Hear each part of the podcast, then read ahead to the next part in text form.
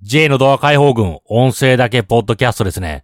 今日は予告でもした通り、私の鉄道会社について、鉄道会社とは何たるものだ。そういうことを話していきたいですね。でまず、鉄道会社。何を提供してるか。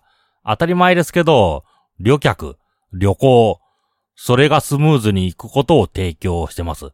ただこの旅行という言葉、ちょっと癖のある言葉で、あの辞書を引くと、まあ、何かあの観光、いわゆる娯楽的なこと、そういうことがだ書かれてますね。ただ、この JR が言う旅行って、いわゆる楽しい旅行のことじゃないんですよね。どんなことか。単なる場所の移動ですね。あの、買い物、何か、何か、あの、何か近くに飲みに行くとか、食べに行くとか、その時の移動、通勤通学、まあそういうことを旅行と称してますね。え、全然旅行じゃないだろう。あの、これ、国土交通省とか JR が使う特殊用語なんですよね。だからそこで当てはめると、JR は、まあ旅行というと、まあ、あの、ちょっと誤解がある。まあ JR と言っちゃいましたけど、別に近鉄だって名鉄だって、あの、同じだと考えてください。鉄道会社。まず提供するものは、人を A 地点、A 地点から B 地点まで、あの、確実に輸送する。安全に、快適に。それが、第一のサービス。それ以上でもそれ以下でもないんですよね。あの、それは余裕があれば、何か楽しいこと、なんかデコレーション的なもの、そういうものつけてほしいですけど、まあ、あまりうまく動いてない。あま、っていうか何か問題がある時もある。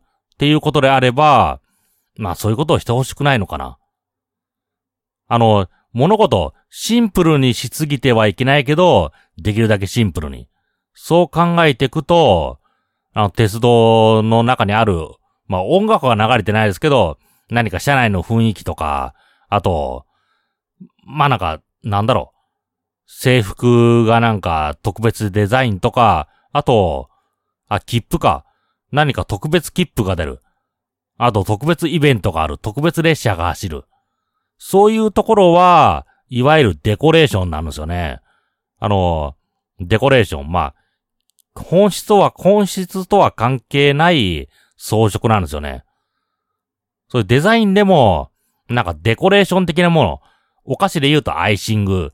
そういうものはあまりよろしくない。美しいものは、性能、性能とか機能を満たす感じで作れば、美しくなる。あの、ジャンボジェット機、ボーイング747か。それが美しい理由というのは、あの、表面に描いてある絵とか、あと、なんか斬新なデザインじゃないんですよね。あの、飛行機なんて、あの、重量できるだけ軽くしたいから、あの、無意味な装飾しないんですよね。無意味な装飾しない。ということは、殺伐としたものができるのか？そんなことないです。あの、ボーイングのジャンボジェット747。あの、美しいじゃないですか。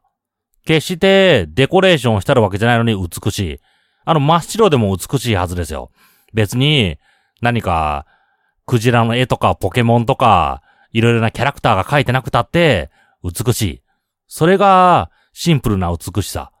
それを突き詰めていくと、鉄道会社のこの美しいサービスというのは、もう人を A から B まで運んで、そして、あとお金しっかりと取る。あの、スムーズに払える。その部分なんですよね。私は、まあ、快、車両地味でも快適に送れ、快適に乗れる。そして安い。まあ、安いってことはどういうことかというと、みんな企画さ、みんな企画化された列車で、あの、面白みがない。まあ、色が違うだけ。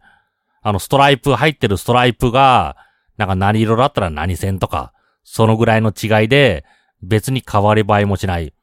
正直面白くないです。面白くないけど、それによって、このサービスが的確に、しかも安く提供できればいいんじゃないですかね。それと、あの、車両が廃止になった場合、別にさらっと流して、次、あの、次の新しいもの入れちゃえばいいと思う、入れちゃえばいいと思うんですよね。イベントとかせずに。あの、皆さんエレベーター乗ってます？エレベーターの箱、まあ、車とかって言いますけど、あれ、時々交換されてるんですよね。その時、わ、なんで勝手にエレベーターの箱交換したんだよ。なんかイベントやってくれよ。エレベーター、そのエレベーターシャフトごとなくなって、別のところに移設された。あのデパートのエレベーターすごかった。私気にしてたのに、なんで勝手に何も言わずに撤去したんだ。まあそんな悩み、そんなことで怒る人がいないのと同様な、この時代が鉄道でも来てほしいなって、そう思いましたね。だから、もう必要なもの、基本それだけしか提供しない。じゃあ、そうすると、古い車両とか残しちゃいけないのか。クラシックカー、それを、それを楽しんでる人と同じように、古い車両、寝台列車とか、SL とか、そういうものは二度とあの軌道上を走らせれないのか。そこまで、あの自由を奪う、そんな考えはないですね。私だったらどうするか。あの、いわゆるウェットリースというもの。それで、旅行会社とかに貸し出すんですよね。旅行会社とか、あと、あの、個人企画でもいいですよ。あの、ある程度団体作って、会社とかで、団体募って、そして SL みんなで乗ろうみたいな。寝台列車でみんなで社員旅行行こうとか、大きな会社、例えば、あの、なんだろう、あの、冠がついた会社、今景気羽振りのいい IT 企業、そういう、その人たち社員全員で、寝台列車に乗って旅しようみたいな。そういう企画ができる。そういう余裕は残してほしい、残してほしいですよね。ただ、あの、いわゆるウェットリース。それだけで採算取れるように、鉄道会社は値段を設計するべきですね。あの、別にボランティアとかとしてやるわけじゃなくて、それなりに採算でき、採算取れる、その、量、金額、それで、旅行会社とか、会社に売り出す。個人でもいいですけど。それで、その後個人が、まあ、自分たちで乗る。または、転売して、お客さんを募る。旅行商品として人を集める。そういうことができるわけですからね。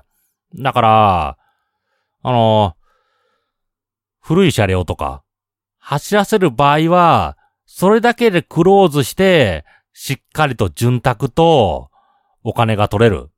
そのぐらいのことをやってもらいたいですね。あの、面白い企画、まあ、JR でも、名鉄でもやってると思いますけど、そのせいで、あの、私が今で、例えば400円だった運賃が420円になった。20円プラスになった。それは嫌ですからね。あの、20円プラスになった。中を調べてみたら、いろいろ企画列車走らせて、そのためだ。うん、まあ、よろしくないですよ。あ、それとあと、切符。切符に関しても、あの、わかりやすい料金。わかりやすい企画。それを提供するべきだって私は思いましたね。あの、まあ、誰でも同じ料金で平等で利用できる。基本それ。ただ、あの、ポイント制度とか、あと VIP 制度とか、そういうのも作ってもいいと思いますよ。あの、いっぱい利用してれば、優遇できるみたいな。そうすればみんな利用するじゃないですか。それでいいと思うんですよね。あの、知らない、なんか、と、得する人だけ得するような企画切符。そういうものを、そういうものを運営して、そして、現場のオペレーションがくしゃくしゃになっちゃう。それだけは避けてほしいですよね。だから、標準的なもの。それだけ販売する。それでいいと思うんですよね。それあとは、まあ、現場のオペレーションがくしゃくしゃにならない程度で、これ還元する。キャッシュバックでもいいと思いますし、何か会員カードの割引でもいいかもしれない。そういう方法を考えてもらいたい。あと、プレミアム、プレミアムなものを売るんだったら、何かデパートと提携して、デパートの外商部と交渉する。それデパートの外商部が自分たちの顧客に売る。そういうのでいいと思うんですよね。あの、ホテルとかのプレミアムサービス。大体はカードの、あの、カード、カード買うときの雑誌、それに載っってることが多い。だから普通の人にあまりアナウンスされないんですよね。だからそれでいいと思うんですよね。高級なものは、高級な人を、高級なものを必要とする人だけに届ければいいと思う。しかも、その高級な企画はその高級な、あの、高級な人たちだけでクローズするような、その高級なものを提供するから、一般の人たちの運賃が上がってしまう。それはなしにしてもらいたいですね。だから今、鉄道、なんかいろいろ、あの、寝台列車再生論とか、懐かしの列車再生しろとかって言ってますけど、正直、あの、第一の、第一の目的じゃないんですよね。あの、いわゆるデコレーションとか、そういう目的。だから、再生してもいいけど、あの、経営圧迫しないように、すべてそのイベントで採算取れるようなもの、それを提供するべきなのかな。そう思います。あと、何か面白い、面白いと言われることやって、現場のオペレーションがくちゃくちゃになっちゃう。例えば、あの、スイカ、限定スイカ販売。あの時ひどかったですからね。なんか、東京駅、くしゃくしゃでしたからね。そして、現場をまとめようとしてた駅員の人が、整理しようとして、ちょっと高圧的な言葉を言ったら、何生意気なこと言ってるみたいな。そういう騒ぎも起きてしまった。だから、あの、企画もの、あれ、あの、売らなくていいと思うんですよね。あの、限定商品とか。まあ、売る、売ってもいい。期間限定商品。何か売るんだったら、今欲しいと思う人に全員売る。それでいいと思うんですよね。あの、レアさを発行元が作っちゃいけないんですよ。とりあえず今、予約、まあ今、ネットとか予約取れる仕組みあるわけですから、予約取る。アマゾンとかいろんなところで販売して、個数が分かった上で製造して、今欲しい人には全て届ける。ただ、あの、レアというもの、それが20年、30年経った時に、みんな大切に保管してれば、レアリティ、レア、レア度は下がる。でもみんな飽きちゃって、途中で使っちゃう。それ傷になる。そういうもので一部の人がタンスの中に綺麗に保管してた。そういう場合は、レア度が上がるんですよね。だからレア、発行元が最初から設計するものじゃないんですよね。だからグッズとか、まあ、できるだけ販売しない、または販売したとしても、みんなにわかりやすい、あの、みんなにわかりやすい、あの、情報を提供するべきだ。そう考えますね。ということで、私の鉄道再生論。それは、いわゆる普通なサービス。お金を払って、切符を買って、人を輸送する。その部分が一番だ。そして次は、まあないなっていう。